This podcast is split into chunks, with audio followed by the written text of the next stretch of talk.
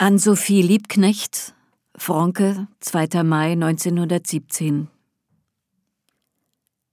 Was ich lese?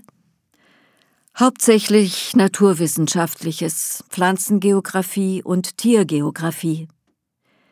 Gestern las ich gerade über die Ursache des Schwindens der Singvögel in Deutschland. Es ist die zunehmende rationelle Forstkultur, Gartenkultur und der Ackerbau, die ihnen alle natürlichen Nist- und Nahrungsbedingungen Schritt für Schritt vernichten.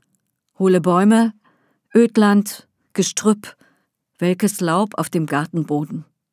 Mir war es so sehr weh, als ich das las. Nicht um den Gesang für die Menschen ist es mir, sondern das Bild des stillen, unaufhaltsamen Untergangs dieser wehrlosen kleinen Geschöpfe schmerzt mich so, dass ich weinen musste. Es erinnert mich an ein russisches Buch von Professor Sieber über den Untergang der Rothäute in Nordamerika, das ich noch in Zürich gelesen habe. Sie werden genauso Schritt für Schritt durch die Kulturmenschen von ihrem Boden verdrängt und einem stillen, grausamen Untergang preisgegeben.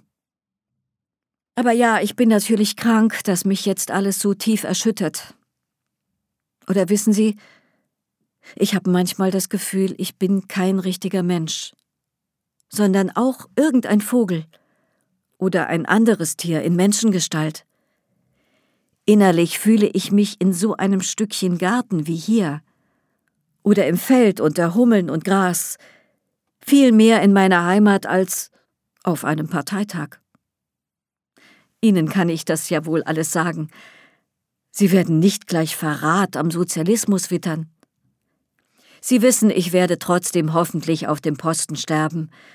In einer Straßenschlacht oder im Zuchthaus. Aber mein innerstes Ich gehört mehr meinen Kohlmeisen als den Genossen.